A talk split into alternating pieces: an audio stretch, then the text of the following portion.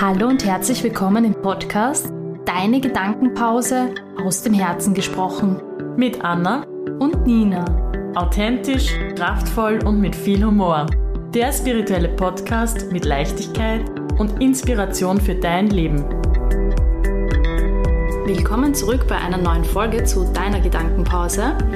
Heute wieder mit einer Interviewpartnerin, mit der lieben Martina, die wir ganz herzlich begrüßen möchten. Die liebe Martina wird sich jetzt zu Beginn gleich mal ein wenig vorstellen und dann ähm, gleich direkt mit uns in die Thematik einsteigen. Wir wissen, dass diese Folge sicher etwas ganz Besonderes für den einen oder anderen sein wird, auch für uns selbst. Und wir lassen uns sehr von deinen Worten heute inspirieren und berieseln und schauen einfach, wohin der Weg gehen wird. Ganz ohne Druck und ja, wir freuen uns, dass einfach heute hoffentlich wieder ganz viele Menschen da draußen zuhören und mit diesem ja doch sehr sensiblen Thema ja, in Berührung kommen möchten. Liebe Martina, schön, dass du heute da bist. Willkommen, Martina. Wir freuen uns Danke. sehr. Ähm, vielleicht möchtest du dich eingangs gleich ein bisschen vorstellen, wer du bist, was du machst, ähm, vielleicht auch wieder auf uns gestoßen bist und was dich bewegt und dann werden wir schon direkt eintauchen. Ja, mega gerne. Ich danke euch, dass ich hier sein darf. Es ist ein unglaublich großes Privileg für mich heute hier zu sprechen, weil ich einfach merke, dass dieses Thema mich vor allem im letzten Jahr sehr stark begleitet hat. Und ähm, ganz kurz zu mir, zu meiner Persönlichkeit. Ich bin 27 Jahre jetzt schon auf dieser menschlichen Reise und ähm, habe mein Studium zur diplomierten Gesundheits- und Krankenpflegerin vor drei Jahren jetzt circa abgeschlossen und dann im Wiener AKH meine berufliche Karriere gestartet. Und ja, genau, und da wurde ich das ein, ein oder andere Mal, beziehungsweise letztes Jahr ähm, kontinuierlich mit dem Tod ähm, konfrontiert und natürlich auch in meinem Privatleben war es immer ein sehr, sehr großes Thema für mich. Und weil du gesagt hast, du wurdest im letzten Jahr vor allem sehr stark mit dem Thema Tod ähm, konfrontiert, möchtest du vielleicht ein Beispiel nennen, warum du das gerade so konkret angesprochen hast? Oder ja. Ja, sehr gerne sogar. Also im November letzten Jahres wurde ein Teil meines eigentlichen Teams ähm, dazu einberufen, ähm, auf einer Corona-Station zu arbeiten mit zwei anderen Teams. Das heißt, wir waren drei Teams zusammengewürfelt, die eine sehr, sehr große Corona-Station ja, am Leben erhalten haben. Ähm, und ähm, wir hatten mit sehr, sehr stark ähm, und sehr, sehr, sehr kranken Patienten zu tun. Wir haben eben IMC-Betten betreut. Ich erkläre das halt immer als Präintensivbetten, also die Vorstufe von der Intensiv. Ähm, ja, und deswegen waren die Patienten bei uns äußerst vulnerabel. Und wie soll ich sagen, ich habe eigentlich nur noch in der Sterbebegleitung gearbeitet. Also da gab es wenig Menschen, ähm, die wirklich dann noch nach Hause gegangen sind oder auf Reha oder etc. Genau. Ja, ähm, wie wurdest du im Laufe des Lebens mit dem Thema des Todes schon konfrontiert und was für Erfahrungen hast du da gesammelt und vor allem, wie haben sich diese Erfahrungen vielleicht in deinem Arbeitsalltag wieder gespiegelt? Ja, ähm, eine super spannende Frage. Ähm, und wir haben bereits vorhin ein bisschen darüber geplaudert. Und zwar wurde ich wirklich stark katholisch ähm, geprägt in meiner Kindheit und in meiner frühen Jugend. Also meine Sozialisierung war einfach in diesem religiösen Kontext sehr stark ausgeprägt. Und retrospektiv betrachtet würde ich sagen, für mich war der Tod immer etwas Vollkommenes. Und nach dem ist es vorbei. Und auch die christliche Lehre war für mich eigentlich eher das, dass wir die eine Existenz des Lebens haben und die andere Existenz des Todes. Und vielleicht, wenn du ein guter Christ bist, wirst du ein Leben nach dem Tod erleben können. Aber es war alles immer sehr für mich mit einer Vollkommenheit und mit etwas behaftet, was mir Angst gemacht hat, weil es gab keine Abweichungen oder es hatte für mich viel mit der Konnotierung der Angst zu tun. Mhm. Also ich habe mich nie wohlgefühlt mit diesem Thema und ich weiß, mein Opa ist sehr früh verstorben und der hat mir sehr, sehr viel bedeutet, weil er für mich eine sehr große Vaterfigur war und ein sehr warmer Mensch, der mir unglaublich viel Liebe zukommen hat lassen.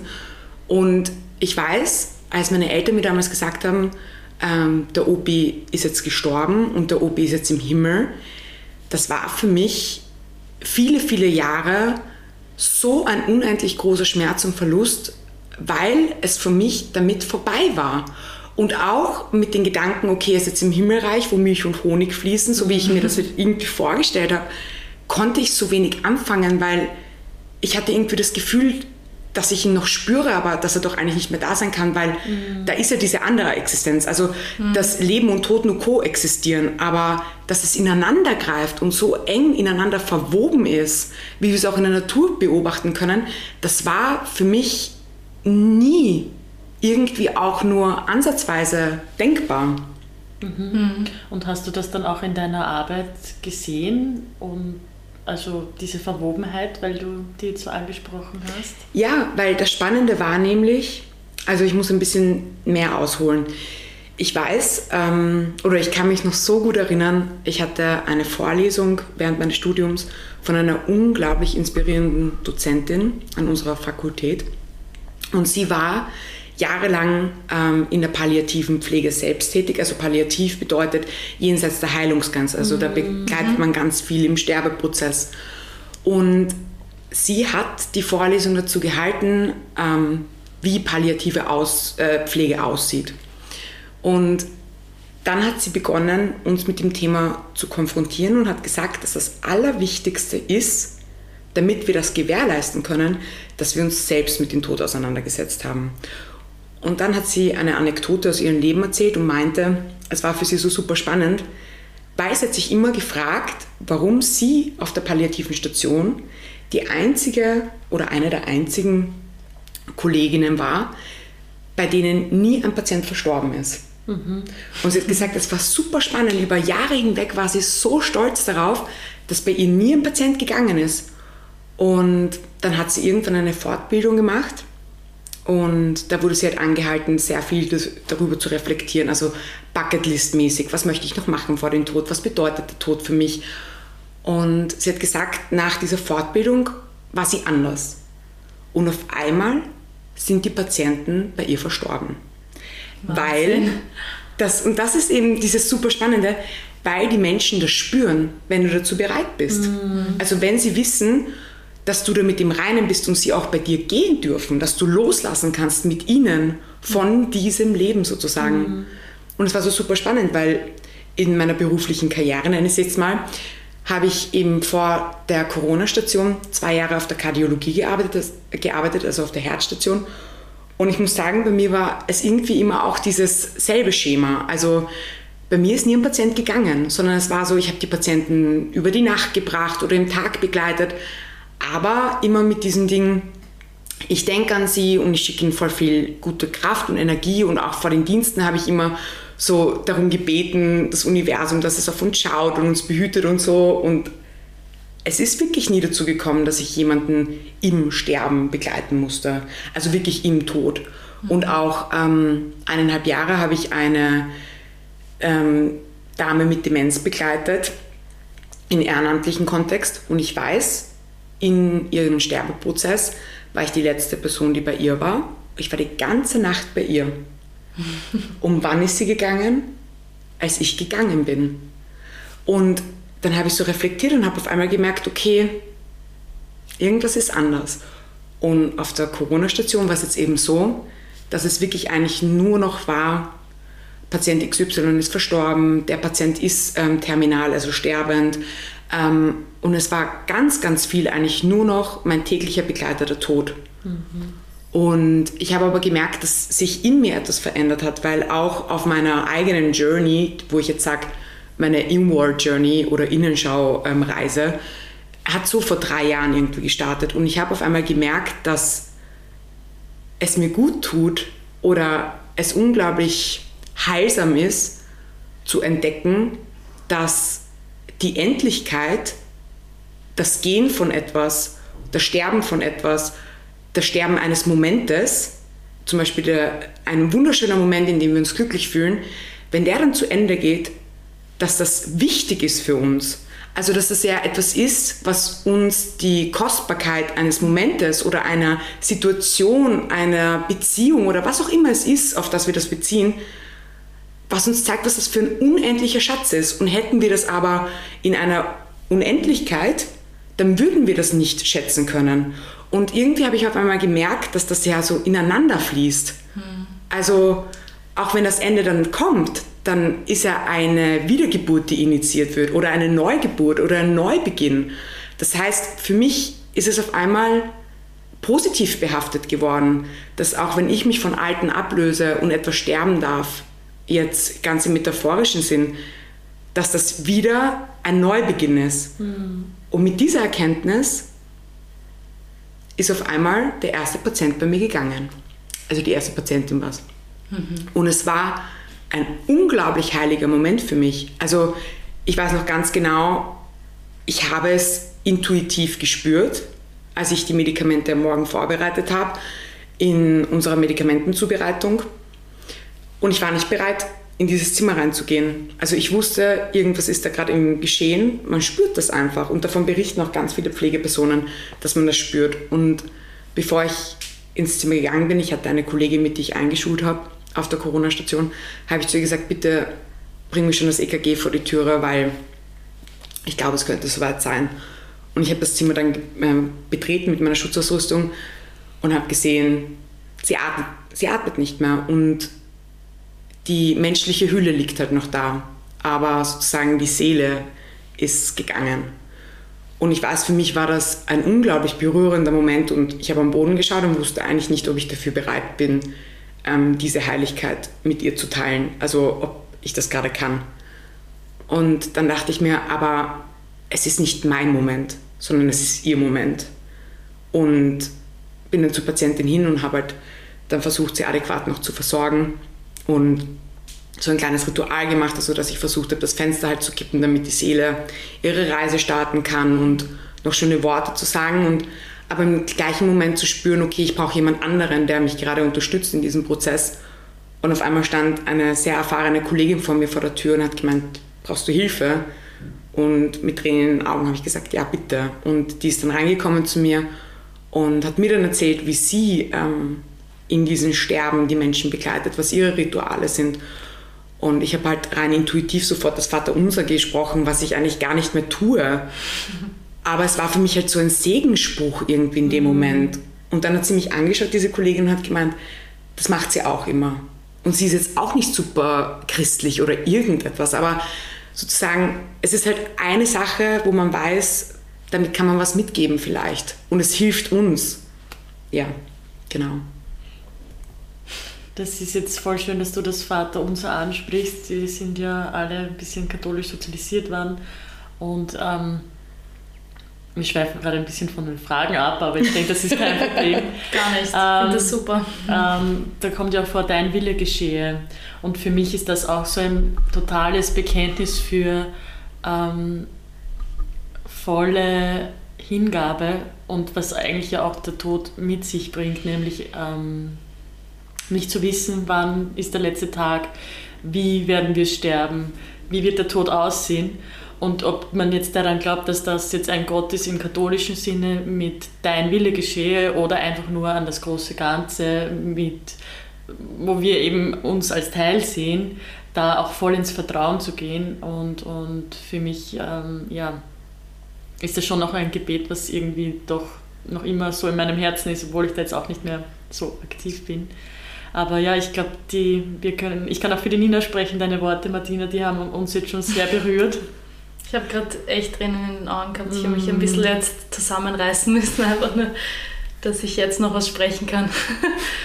ähm, deine Worte waren sehr berührend. Ähm, es ist wahnsinnig schön, das nochmal sich in Erinnerung zu rufen, dass der Körper endlich ist, aber diese Seele die, die hat eine viel größere Weite, als wir sie jemals zu fassen bekommen könnten, würde ich jetzt mal sagen. Und das war wie du das jetzt gerade mit der Patientin beschrieben hast, total berührend einfach durch und durch. Also das gibt einfach auch einem das Gefühl, dass der Mensch nicht als Ganzes gegangen ist, innen wie auch außen. Also das ist, huh, ja, wow.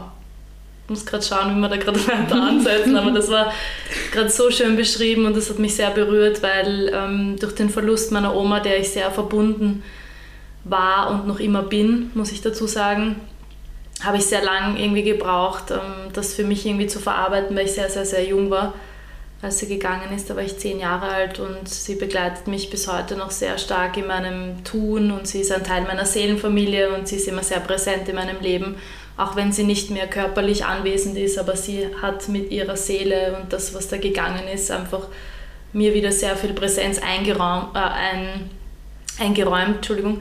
Und ähm, wenn du das jetzt dann nochmal so wiedergibst und das mit der Patientin beschreibst, dann macht das alles wieder so einen Sinn, finde ich. Also wieder mal Sinn. Mhm. Also das ist voll schön. Ich habe auch gesehen, die Anna hatte Tränen in die Augen, das war voll, voll schön. Also der Tod lasst mich persönlich, oder ich glaube mhm. viele andere Menschen, dich auch nicht, wahrscheinlich Martina, nicht unberührt. Also jeder Mensch, der ähm, gehen, gehen muss oder freiwillig sich dazu entscheidet, warum auch immer, ähm, hinterlässt ja auch sehr viel in uns. Also Total. hier bleibt ja ganz viel zurück. Nicht nur Trauer, würde ich jetzt nämlich sagen. Ja? ja.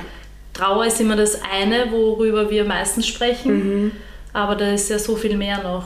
Ja, ja ganz, ganz bestimmt. Und ich finde, ihr habt beide unglaublich wichtige Aspekte jetzt gerade angesprochen. Also erstmals vielen Dank ähm, für eure Berührung, weil das auch immer zeigt, wie stark man den anderen spüren kann und fühlen kann. Aber ähm, das eine, was du gesagt hast, Anna, dieses Vertrauen ähm, in das Leben und dass ich vertrauen darf, dass jeder Moment, den ich lebe, einfach unendlich kostbar ist.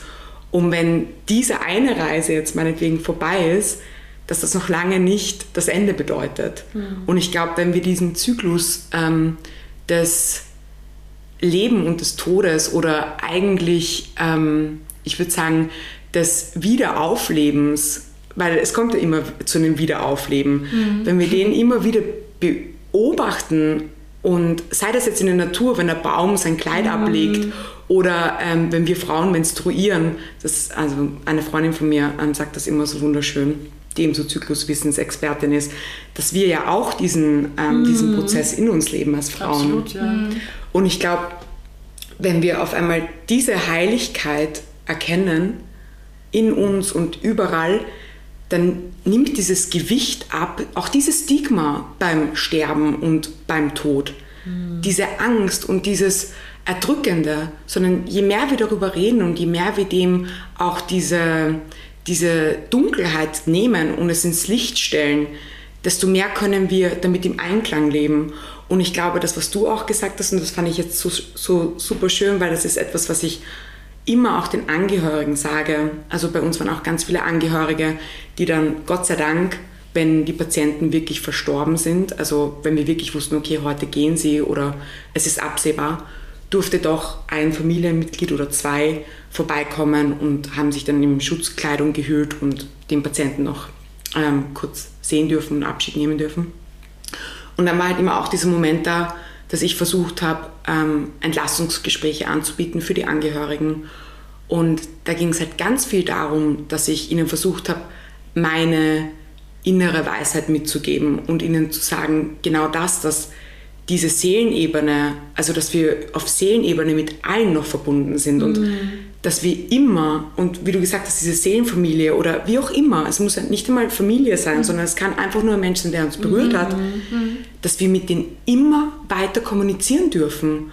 Und ob wir das tun, wenn wir am Grab stehen, weil uns das verbundener macht, oder ob wir das tun, wenn wir unter der Dusche stehen oder bevor wir schlafen gehen, das ist vollkommen egal aber er, er lebt in uns weiter, in unserem Herzen.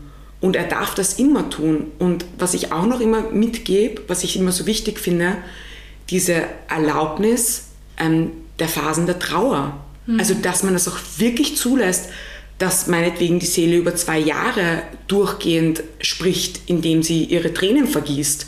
Oder dass auch irgendwann die Wut kommt, wo man sich denkt, warum bist du fucking nicht mehr hier? Mhm. Und ich finde, das ist so wichtig, weil es für mich so eine lange Reise auch war, das ähm, zu begreifen, dass manche ein halbes Jahr brauchen, manche brauchen zehn Jahre, manche brauchen ihr ganzes Leben und dass Trauer einfach sein darf und gefühlt werden möchte und ihren Platz haben möchte in unserem Leben. Mhm. Darf ich da nochmal ganz kurz ein, einhaken, ähm, weil du gesagt hast, es ist total wichtig, Kontakt aufzunehmen, ob das jetzt eben eine Woche, zwei, zehn, ähm, ein halbes Jahr, zehn Jahre oder für immer sein ganzes Leben lang dauern wird. Ähm, ich finde diese Kontaktaufnahme mit der Seele, die da gegangen ist, oder immer wieder kommt oder wie, wie man das halt für sich halt jetzt nehmen möchte, total wichtig, weil ich habe auch einen Freund beim Sterben begleitet und das war auch ein Prozess, der mich mehr noch mehr in die Lebendigkeit gebracht hat in meinem eigenen Leben. Und ich, ähm, es mag jetzt für viele komisch klingen, wenn ich sage, ich bin dem Freund sehr dankbar, dass er gegangen ist, weil sonst hätte ich vielleicht nie die Qualität meines Lebens und jeden mhm. Tag, den ich hier sein darf, so mit, mit so einem Wunder und mit so viel Freude angenommen. Also jeden Tag, den ich da sein darf, für den empfinde ich so viel Dankbarkeit und Freude. Und das habe ich ihm zu verdanken, weil er mir das gezeigt hat durch seinen Tod. Das mag voll abstrus für Menschen klingen und sagen, du bist froh, dass jemand gegangen ist, dafür weißt du jetzt dein eigenes Leben mehr zu schätzen. Ja, tatsächlich. Also so ist es für mich. Und ähm, bei ihm war absehbar, dass er ähm, gehen wird und da gab es halt auch keine großen Chancen mehr. Und er hat immer gesagt, sprecht über mich, wie wenn ich noch immer in der Mitte sitzen würde und da bin. Und das fand ich so schön, dass er das noch als Mensch, der auf der Erde war, gesagt hat, dass wir immer so ihn in den Raum nehmen sollen, wie wenn er auch bei uns am Tisch sitzt und mit uns einen Kaffee oder ein Bier oder einen Wein trinkt, was auch immer. Ja? Und das gibt einem so ein schönes Gefühl, weil du kriegst so eine Verbindung zu jemandem, der nicht wissentlich bei dir am Tisch sitzt, aber du weißt, ja, du bist nicht ganz weit weg. Das ist, das ist echt schön gewesen. Also das habe ich für mich mitnehmen können, weil diese Worte haben mich total bestärkt darin, mit der Trauer dann besser umgehen zu können. Ja, aber ich glaube, da findet eh jeder seinen Weg. Aber jemand, der weiß, er wird nicht mehr da sein, der, der gibt dir so eine Message mit, wo du dir einfach nur denkst, so, wow. es schmerzt einfach nur. Aber jetzt, wo ich weiß, wie es ist ohne diesen Menschen hier auf dieser Welt, ähm, macht das alles wieder einen Sinn. Mhm. Ja. Also das, das wollte ich da jetzt nochmal kurz damit dazu nehmen. Oh, vielen Dank. Ja. Bei mir sind ein paar oh, Tränchen oh, gewonnen. ja, es ist heute sehr emotional, aber das ähm, macht ja unseren Podcast ja auch aus. Wir wollen ja die Menschen berühren, wir wollen sie inspirieren, wir wollen ihnen Impulse fürs Leben mitgeben, wir wollen ihnen zeigen, dass wir alle Menschen sind, dass wir alle Gefühle haben und hier sind, um, um uns die Hände auch zu reichen und jedem ein bisschen was von uns mitgeben, was uns widerfahren ist, was dem anderen vielleicht auch vielleicht schon mal passiert ist in einer gewissen Art und Weise. Und ich glaube, da dürfen auch mal Tränen im Podcast ähm, laufen. ja. Ja. Ja, Anna, magst du weitermachen? Wir haben ja noch ein bisschen was. ja, genau. Ähm, also, ähm, wie hat diese Erfahrung, also die erste, ähm, die du da, die erste Seele, die du da begleitet hast, wie hat dich dann die verändert und deinen Arbeitsalltag? Also das stelle ich mir schon noch eine, eine, einen Meilenstein halt irgendwie vor, gell? Boah, total. Also ich weiß, ich bin an diesen Abend heimgekommen und ähm, habe begonnen, das für mich niederzuschreiben. Und als erstes ist irgendwie so der Satz in meinem, in meinem Kopf aufgeploppt, so, wenn der Tod das Leben küsst. Und ich dachte mir, und das ist es für mich irgendwo. Wir haben oftmals dieses Bild von Yin und Yang, diese zwei Tropfen, die ineinander ähm, rinnen. Und irgendwie ist es für mich aber so ein kontinuierlicher Kuss. Also das ist wirklich eine Liebe, die, die, da, die da auch ist. Und ich habe dann für mich ganz bewusst reflektiert, was mir zum Beispiel gefehlt hat in diesem Moment, ähm, wie ich es das nächste Mal besser machen möchte, wie ich wirklich, und das ist in der Pflege oder auch in der Medizin ein ganz großes Wort, eben dieses würdevolle Sterbebegleitung zu gewährleisten und so, was wir unter Covid wirklich nicht konnten, weil es fast ein Ding der Unmöglichkeit war. Und wir haben dafür gekämpft, aber mhm. es war einfach oft nicht möglich. Beziehungsweise die sieben Monate, würde ich sagen, eigentlich so gut wie gar nicht. Also ich konnte nicht das gewährleisten, was ich im tiefsten Herzen wollen würde. Mhm. Und wir hatten dann noch Supervision, wo ich darüber geredet habe, weil das sehr, sehr lange in mir gearbeitet hat und ganz viele Tränen auch geflossen sind. Wie wäre ich früher ins Zimmer gegangen, hätte ich ihr vielleicht noch die Hand halten können. Oder ähm, ein anderes Ritual vielleicht. Und es war ganz, ganz viel, was da in mir gewühlt hat. Und dann habe ich für mich die Entscheidung getroffen, dass ich mir wirklich, dass ich in diesen Momenten in eine Achtsamkeit eintreten möchte, in einen Check-in, ob ich erstens das gerade kann, mhm. alleine, oder ob ich jemand anderen brauche und wie ich das danach gestalten will. Und das Spannende war, Ende Mai ähm, wurde unsere Station vorübergehend gesperrt weil die Fallzahlen Gott sei Dank ähm, so runtergegangen sind. Und es wurde halt gesagt, ja, wahrscheinlich mit der vierten Welle im Herbst, die sie prognostizieren. Aber für uns hat ein neues Kapitel begonnen. Und ähm, in, meinem, in einem meiner ersten Dienste, als ich so das alles für mich reflektiert hatte und auch in der Supervision ähm, auch besprochen hatte, weil die haben wir Gott sei Dank dann ähm, bewilligt bekommen als Team, ähm, war es so, dass tatsächlich eine Patientin bei mir sehr, sehr instabil war und wirklich zwei Tage lang ich nur damit beschäftigt war, sie mit ähm, unserem Team gemeinsam, also ärztliche und pflegerische Seite, zu stabilisieren und ähm, ja, es vielleicht zu schaffen, dass sie wieder nach Hause gehen kann und dem war einfach nicht so. Und als es absehbar wurde, dass sie jetzt gehen wird, hatte ich eine unglaublich ähm, wertvolle Kollegin im Dienst, ähm, auch circa in meinem Alter, die ich dann gebeten habe, ob sie mit mir gemeinsam ähm, diese letzten Momente übernimmt und ob sie da also mich einfach begleiten kann in diesem Zimmer. Und der Arzt ist dann nach einer Zeit gegangen, hat uns auch gesagt, was wir machen dürfen. Und dann habe ich es wirklich so gemacht, wie ich es mir unter Covid vorgestellt hätte. Und zwar, wir haben uns beide ans Krankenbett gesetzt, die eine links, die andere rechts, haben alle unsere Hände gehalten und einen Kreis gebildet. Und ähm, wir haben ihr einfach schöne Worte in diesen letzten Minuten mitgegeben, wie dass sie loslassen darf und dass sie ihren Frieden finden darf und wo auch immer die neue Reise hingeht, mhm. dass sie hoffentlich in freudiger Erwartung da jetzt dann hinreisen äh, wird. Und es war einfach so schön, weil es sind Tränen geflossen, es war Schwere, es war Leichtigkeit da. Und dann auf einmal war die Patientin, ist sie in Ruhe gegangen. Und das war dann so der Moment, wo ich mir dachte, ma danke. Und dann habe ich das Fenster wieder gekippt, mhm. habe versucht, dass die Seele eben rausgehen kann. Und das war dann so ein Moment, wo ich gesagt habe, und genau das wünsche ich mir. Und auch vor zwei Tagen oder gestern war das, hat eine Kollegin dann zu mir gesagt, weil sie gemerkt hat, dass ich noch immer sehr berührt bin und ich glaube generell, dass wir sehr traumatisiert sind von dieser Zeit, hat sie zu mir gesagt, Tini, das Allerwichtigste ist immer und würde immer sein, dass du sagen kannst, du hast das gegeben, das Beste gegeben, was zu jenem Zeitpunkt möglich mhm. war.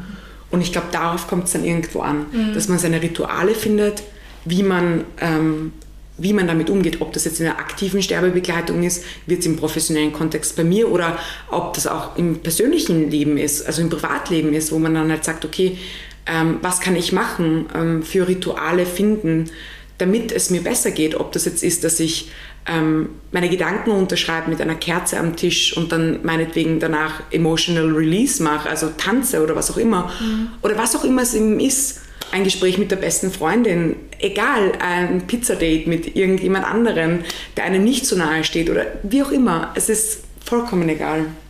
Also du würdest schon auch sagen, dass es total wichtig ist, sich den Raum dafür zu schaffen und das Ja nicht von sich wegzuhalten oder wegzuschieben, aufzuschieben. Man, manchmal ist man noch nicht bereit, man ist oft noch so in Schockstarre vielleicht und kann sich da noch nicht artikulieren. Und ähm, gibt es da irgendwie Tipps? Du hast jetzt eh schon ein paar genannt, die du, wo du sagst, da kriegt man einen leichten Zugang, auch wenn es noch so schwer ist. Ähm, kannst du da vielleicht nochmal zwei, drei, sagen wir so, Top 3 irgendwie vielleicht rausschmeißen, ja. man sagt, so, mach das vielleicht mal, mhm. gib keinen Druck drauf oder dann vielleicht tut dir das noch gut und vielleicht möchtest du das auch noch ausprobieren oder so. Mhm. Ja, also wegschieben sage ich definitiv nein. Also ich habe das auch lange Zeit probiert, aber es holt einen immer wieder ein, sagen wir es mhm. mal so. ich glaube, das kennen wir alle einfach zu gut. Ja, ähm, ja und ich würde sagen, also jetzt von mir gesprochen, was mir super gut tut, ist einerseits ähm, die Zeit für mich selbst zu suchen, für die Innenschau. Was mir immer super gut tut, ist ähm, duschen, mal alles abwaschen, was mhm. einfach da ist. Und ob das jetzt in der Badewanne ist, dass ich mir ähm, das alles abwasche oder einfach unter der Dusche, ähm, einfach nur mal bei sich selbst ankommen und dann halt wirklich schauen, okay, was sind denn die Tools, die ich habe in meinem Leben, die mir wirklich gut tun? Für den einen ist es ein Walt Disney Film zu schauen, für den anderen ist es die Yoga-Praxis, für den anderen wieder ist es ein Spaziergang an einer frischen Luft und die Erdung finden zur Natur, um wieder runterzufahren und das auch an die Natur abzugeben, weil die Erde das eben ähm, verwandeln kann, sage ich mal so. Mhm. Genau, also ich glaube, das Wichtige ist wirklich nicht zu schauen, dass man es wegdrückt, und dass man sich in Socializen einbadet. Also das kenne ich halt von mir so, so gut, dass man dann 10.000 Freunde trifft und sich deren Probleme anhört, obwohl eigentlich gerade so viel in einem mhm. selbst präsent ist. Sondern mal sagen, okay, ich versuche, auch wenn es mir schwerfällt, mal nur für mich da zu sein und auch mal das ganze also Handy wegzulegen und einfach nur mal meine Lieblingsmusik hören und lesen oder selbst schreiben. Ich finde immer, in den eigenen Schreibfluss kommen ist immer ein ganz wertvolles Tool. Mhm. Da habe ich mal ähm, von jemandem auf meinem Weg mitbekommen, so von wegen, man soll sich den Timer stellen auf 10 Minuten und einfach nur schreiben. Und auch wenn es irgendwann bla bla und Punkt, Punkt, Punkt ist, aber man kommt dann so rein und man verbindet sich dann so mit dem, was einfach da ist. Und ich glaube, das, also ist bei mir, ich glaube, eines der Hauptinstrumente, die ich nütze, wenn auf einmal alles zu viel ist. Und da hat eine, ein sehr besonderer Mensch in meinem Leben mir nach dieser Erfahrung mit meinen ersten ähm, sterbenden oder dann auch verstorbenen Patienten am Abend geschrieben, als ich nach Hause gekommen bin, Tini, verwandel den Schmerz in Worte. Und ich weiß noch, ich bin da gesessen, nachdem ich bin saumüde, ich klappe jetzt sicher nicht meinen Laptop auf, aber es war so heilsam. Mhm. Und also ich glaube einfach wirklich, dass dieses Me-Time, also Selbstfürsorge, ähm, dass das in den Momenten wirklich am wichtigsten ist, um mal zu spüren, was überhaupt da ist. Und dann, wenn man bei sich ist und weiß, was los ist, jemanden zu fragen, hey, hast du Zeit? Das wird ein schönes Unternehmen und ähm, und dann auch vielleicht auch schauen, will ich mich dem öffnen? Hat der andere die Kapazitäten, diesen Raum zu halten? Und da dann einfach auch reinzuspüren. Und ich glaube, man wird immer Menschen finden, vor allem von den Liebsten, die diesen Raum halten wollen. Mhm. Vor allem in diesem schweren Prozess. Und die meisten wissen ja, was bei einem los ist. Also ob das jetzt der Vater ist oder jemand anderer, der gerade am, im Sterben liegt oder ob das jetzt im beruflichen Kontext einfach ist. Also meine Freundinnen zum Beispiel, die waren total alert und wachsam, dass sie halt für mich da sind in der Zeit und da habe ich dann oftmals einfach auch nur Nachrichten bekommen wie ich denke an dich und melde dich Tini, wenn was ist und mhm. wenn du reden möchtest und alleine das ist so heilsam. Mhm. Ja, dass man einfach nicht das Gefühl hat, man ist allein mit dem, was man da jetzt tragen muss, oder? Mhm. Genau. Also Hilfe annehmen. Ähm, wichtig ist halt natürlich auch zu sich selbst zu schauen, auf sich zu schauen in erster mhm. Linie und dann Next Step gehen. Was kann ich mir gerade zumuten oder wie, wie outgoing will ich sein mit der Geschichte? Verbindest du dich dann da auch dann mit dem Verstorbenen, dass du sagst, ähm, es ist dann irgendwie wichtig, den in den Prozess des Schreibens dann mit reinzunehmen oder ist ja, ja, okay. ja, ja, mhm. definitiv. Okay. Also ich glaube, das muss dann halt jeder für sich selbst entscheiden, was ja. sich auch gut anfühlt, natürlich. Aber ich versuche dann schon noch so, also bei der Patientin zum Beispiel, die habe ich einfach gar nicht gekannt. Aber ich habe dann halt versucht, ein paar Worte halt darüber zu schreiben, wie es für mich war, äh, sie in diesem Moment zu begleiten. Und ähm, ich glaube, wenn das eine nahestehende Person ist, kann man das noch viel mehr also, mhm, ähm, ja. tun.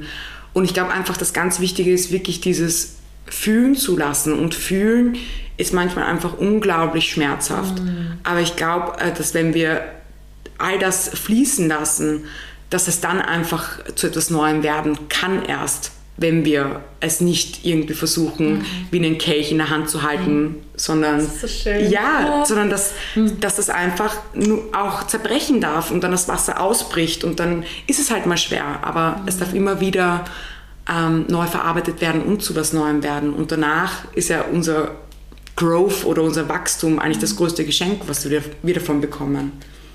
Ja, das sind sehr schöne Worte, die hm. berühren und tief unter die Haut gehen. Wow, es ist echt so ach, schön. Danke. Ich bin die ganze Zeit so dankbar, dass du da bist, dass du die richtigen Worte für dieses Thema einfach da so mm. bringst. Das fließt so raus. Ich bin, Entschuldigung, ich muss es die ganze Zeit sagen, aber suhl dich ruhig in diesen Honig. ah, es tut auch gut ähm, zu merken, dass die eigene Erfahrung und ich finde, das ist ja so etwas, was wir so oft unterschätzen, auch dieses Storytelling, ähm, weil man sich immer so denkt, ja, wer will schon meine Erfahrung hören?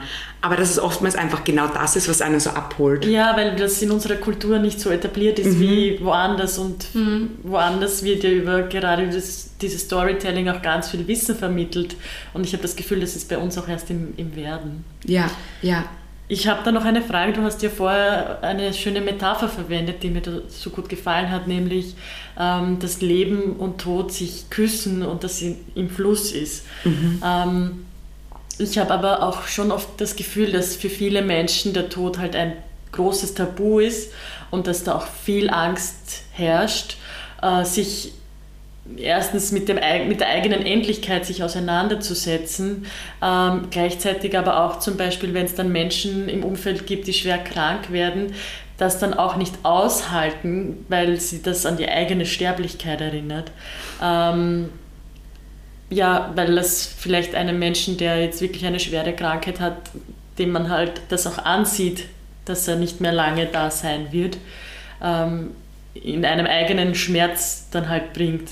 Mm, wie denkst du, kann man sich damit auseinandersetzen, ähm, damit man vielleicht auch nicht ständig von diesem Thema davonläuft? Weil wir, ich habe das Gefühl, man setzt sich da so lange eigentlich nicht damit auseinander, bis halt das Leben einmal sagt, so, jetzt schau da mal hin oder da jetzt, gibt es jetzt einmal einen Todesfall in der Familie oder man hat selber einen Unfall und vielleicht eine Nahtoderfahrung oder ähm, was auch immer. Also da kann ich mir ja vielleicht im Vorhinein schon ein paar ja, Gedanken dazu machen und dass das halt nicht gleich so eine ähm, angstbesetzte Geschichte halt ist. Ja, das würde mich interessieren, wow. was du da, dazu, ja. da, davon hältst.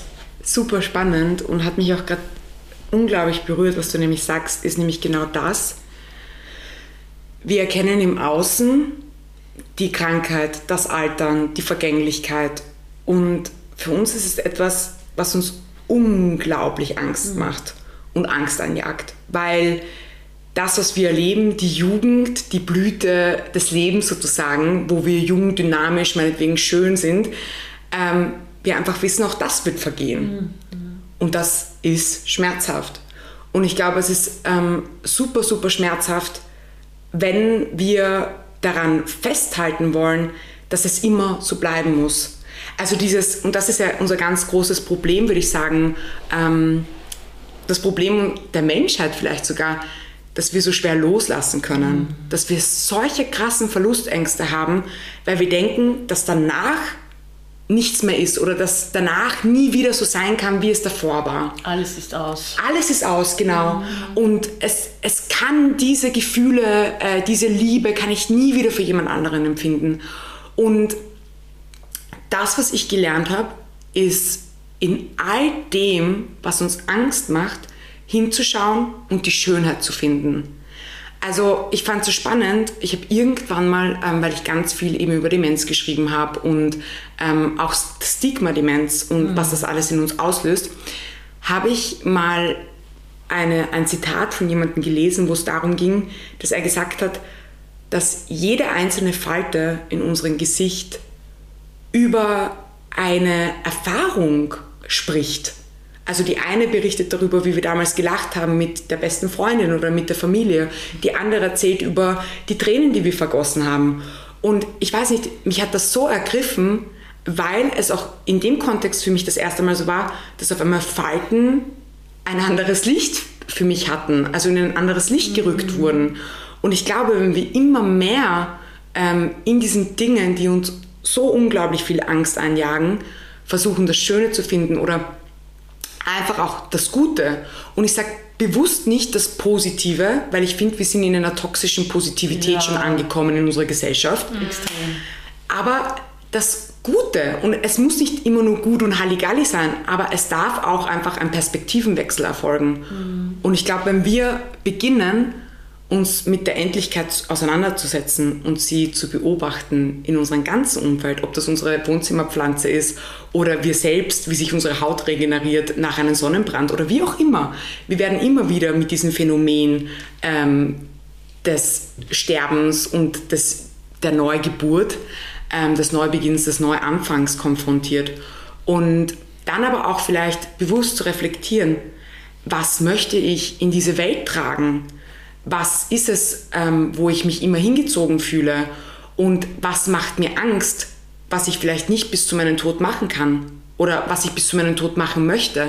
Um da auch ein, ganz bewusst in sich einzukehren und zu sagen, okay, was möchte ich bis dahin als Bucketlist abgearbeitet haben und wie möchte ich sterben? Wie möchte ich, dass die Menschen meinen Tod feiern? Und ich sage bewusst feiern, weil ich finde, also wenn ich jetzt an meinen Tod denke, und das habe ich auch schon meinen Freundinnen gesagt, meine nahestehenden Personen, möchte ich, dass sie in kunterbunten Farben eingekleidet kommen, sich ansaufen und die lustigsten und schönsten Geschichten über mich mhm. austauschen und es feiern, dass ich da sein durfte mhm. und dass wir uns miteinander spüren durften und erleben durften. Und ich finde, wenn wir all diese Punkte langsam und kontinuierlich abarbeiten, ich bin ja auch noch in einem Prozess ähm, mit dem Tod. Das, und ich glaube, das wird immer wieder ein mhm. Prozess sein.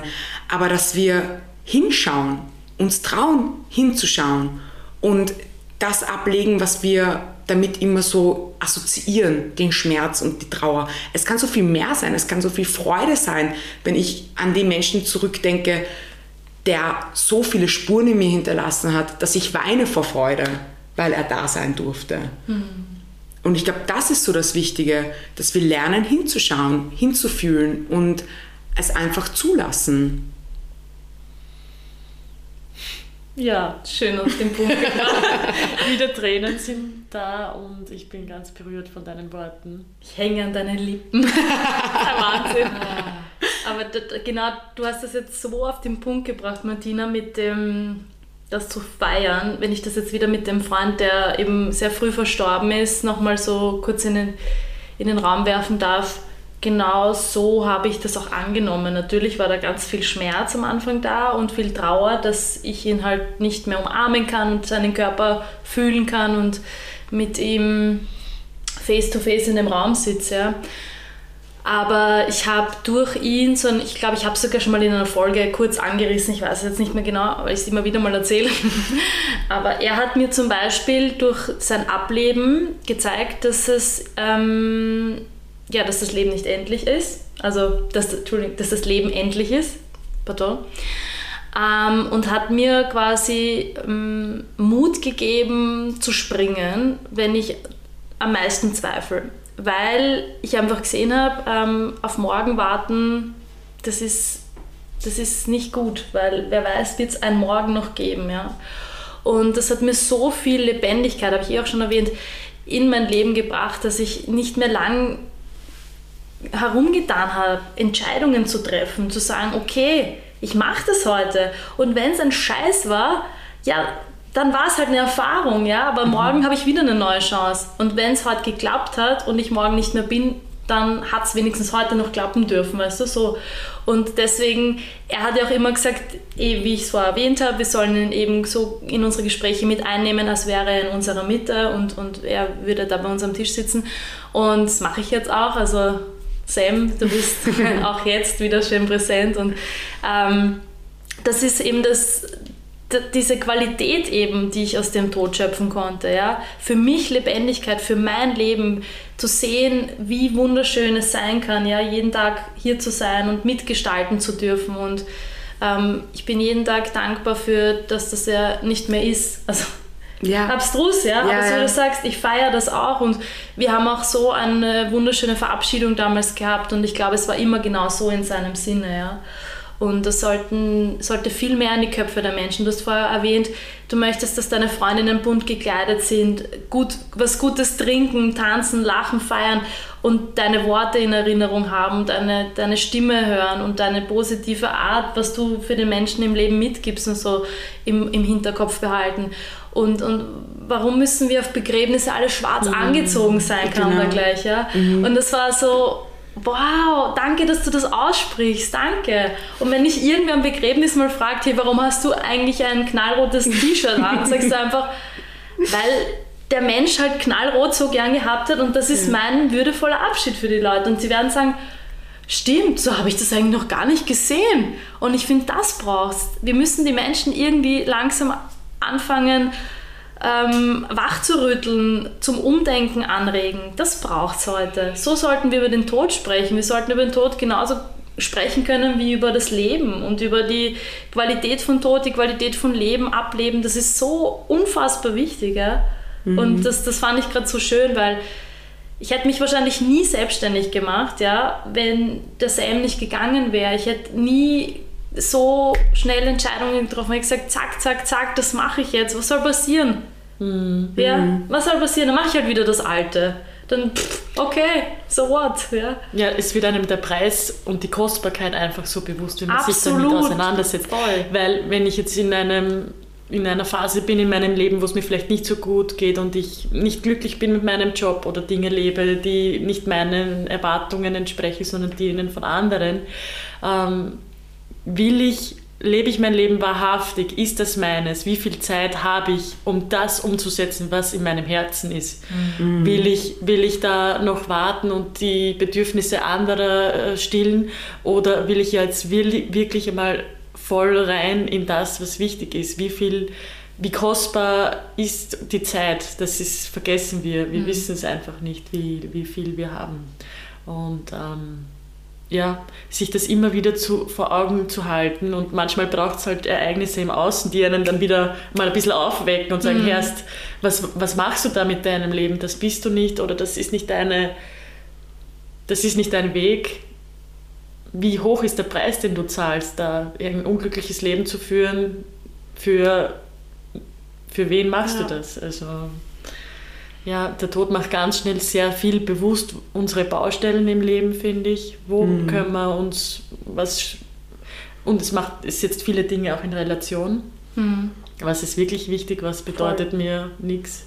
Total, das sehe ich genauso. Mhm. Und ähm, ja, dass das alles ein wunderbares Geschenk halt ist, gell? Mhm. Boah, ja, genau so ist es. Egal wie viel Lebenszeit man hat, weil die man weiß es ja eh nicht. Die hat keiner definiert, also nicht wissentlich zumindest, ja. ja. Und ähm, es gibt ja diesen extrem abgedroschenen Spruch, ja, lebe jeden Tag, als wäre es dein letzter. Mhm. Und es ist wirklich abgedroschen. Aber wenn man da mal wirklich zu der Essenz hingeht, und ich lebe das wirklich so, ja, mhm. ich bin oft, und das sagt mir auch mein Umfeld, oft scheiße ich ziemlich auf irgendwelche Dinge, aber ich weiß, hey, ich mache das meiner Liebe wegen, mir mhm. zuliebe, weil mein Herz das verlangt und weil ich nicht mehr nachfragen will bei Entscheidungen. Wenn ich es da drinnen in mir spüre, dann ist das ein Ja. Ja. ja? ja. Und das ähm, ist auch etwas, was ich da einfach den Hörerinnen draußen mitgeben möchte. Hört da rein. Ja? Es, mhm. ist, es ist nur diese Entscheidungskraft von da innen nach außen. Ja. Das ist ich bin halt so, höre nicht so viel auf andere. Das so, aber das ist schön. Setze ich manchmal rigoros um, aber es ja. ist immer ein Eingestehen für mich selbst, mhm. ein Einstehen für mich selber. Ist das meine Wahrheit? Ist das meine ja. Wahrheit, genau. Und das immer, immer wieder zu hinterfragen. Und wenn ich es da drin spüre, dann hinterfrage ich es nicht mehr. Genau. Und es geht auch darum, uns einfach dieser Ungewissheit des Lebens hinzugeben. Wir müssen nicht alles wissen, sondern mhm. das ist genau dieses Urvertrauen, in das wir wieder eintauchen dürfen, dass alles für uns passiert und zu unserem, ich weiß nicht, zu unserem Besten. Also, und auch da einfach zu lernen, dem Moment, das Hier und Jetzt und das Nichtwissentliche, okay, wann ist es soweit? Wann ist meine Lebenszeit vorbei? Dass man da die Lebendigkeit findet. Mhm, das stimmt. Ja. ja. Schön. Haben wir, noch, haben wir noch irgendwas, das unter den Nägeln brennt? Ja, ich wollte da nur noch ergänzen Ja. und das auch auszuhalten, dass wir das nicht kontrollieren können. Weil Ja. Das ist es ja, was Ja. da Voll. oft dahinter steckt. Wir haben da die Illusion, wir können da so viele Dinge managen und, und äh, konstruieren in unserem Leben und dieses, jenes Ereignis soll dann und dann stattfinden, mehr oder weniger schon, Ja, weil so, was genau. man sich so pl plant. Ähm, das ist Kontrolle und sonst gar nichts. Und äh, solche Ereignisse, wenn man eben mit dem Tod immer wieder konfrontiert äh, wird, zeigen uns, es gibt einfach keine Kontrolle. Und Kontrolle ist eine Illusion, so wie Trennung eine Illusion ist. Genau, genau. Das ganz genau so ist es. Ja. Und du hast gerade noch etwas ganz Spannendes gesagt, das muss ich ganz nur kurz noch betonen. Diese Illusion der Trennung, das war für mich das Allerwichtigste oder das, die allerwichtigste Erkenntnis, vor allem im Kontext des Todes und ähm, der Separation. Wir sehen alles immer nur mit unserem physischen Auge und denken uns, die Person ist ja nicht mehr da. Aber dass wir immer mit allem verbunden sind, ist einfach ein Fakt. Und du kannst jeden zu jeder Zeit spüren und fühlen. Das ist deine bewusste Entscheidung, ob du das möchtest oder nicht. Ja, und wie offen das eigene System dafür ist. Genau. Weil vielleicht braucht es manchmal ein bisschen Aufstellungsarbeit, um sich einmal wirklich das zu, vor Augen zu halten. Wir sind alle miteinander Mhm. verbunden.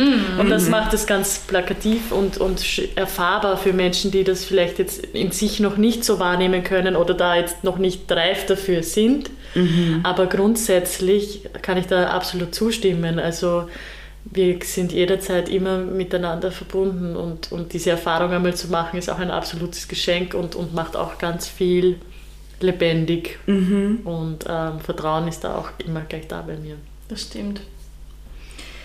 Ja, ich glaube, wir dürfen, auch wenn es noch schön wäre, wahrscheinlich die nächsten ein, zwei Stunden zu plaudern, aber zu einem Abschluss kommen. Ähm, gibt es etwas, was du jeder Seele gerne mitgeben möchtest und generell in diesem speziellen Rahmen oder in einem, dem spezifischen Kontext Tod eben? Also du darfst jetzt alles da noch mitgeben. Es muss jetzt nicht im Kontext Tod sein, aber wäre natürlich jetzt noch ein würdiger und schöner Abschluss. Mm, Ich glaube, es war einfach nur die wirklich herzhafte Einladung ähm, an jeden, sich mit auch den unangenehmen Themen, aus denen man sich immer so gerne rauszwängen möchte und so, zu befassen, weil ich aus eigener Erfahrung sagen kann, dass genau da einfach die größte Heilung passiert, wenn wir uns den Dingen annehmen, wenn wir uns äh, näher kommen, uns unserer Essenz näher kommen und unserer inneren Weisheit. Und ähm, ja, dass es einfach wunderschön ist, auch unangenehmen Themen näher zu kommen und die, um, die zu umarmen und den Frieden damit zu finden. Und für mich ist der Tod genau dieses Thema gewesen. Und würde es jeden Tag auch immer irgendwo sein, wo eine neue Umarmung stattfinden darf. Aber ja, ich glaube, da, das ist der Platz, wo einfach ganz viel äh, innerer Frieden einkehren kann. Ja, Schön. schön.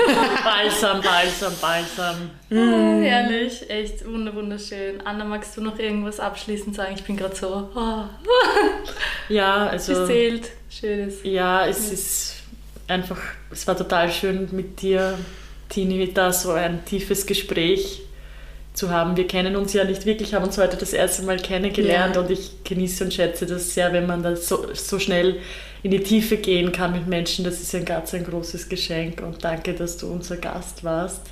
Es war eine große Bereicherung und ja, Wow. Schön was. schön war's, danke. Ja, danke für das Geschenk, ähm, in eurer Podcast-Folge sprechen zu dürfen. Ja, Wirklich. wir hoffen, dass du auch bald einen Podcast rausbringst. du, hast, Was anderes, was dir entspricht. ja. Ja. Du, hast, du hast viel zu sagen ähm, und du hast viel Dinge für die Menschen da draußen parat.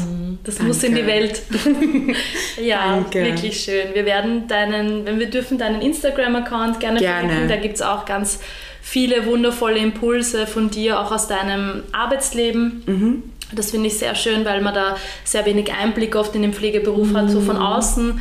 Und das finde ich auch sehr schön, das ähm, immer so wieder in Dosen konsumieren zu dürfen auf deinem Account. also das verlinken wir super gerne auch in unseren Shownotes. Und ja, nochmal ein herzliches Dankeschön ich sag danke. von uns beiden, dass du da warst. Danke wirklich. Und ja, wir hoffen, euch hat diese Folge gefallen. Ihr konntet viel für euch, euer Leben, für die Begegnung mit dem Tod jetzt, in Zukunft oder wann auch immer mitnehmen. Wir wünschen euch ja inneren Frieden, viel Liebe und Verständnis für euch selber. Und wir freuen uns, wenn ihr das nächste Mal wieder mit dabei seid. Danke. Macht es gut. Bis bald. Baba. Ciao.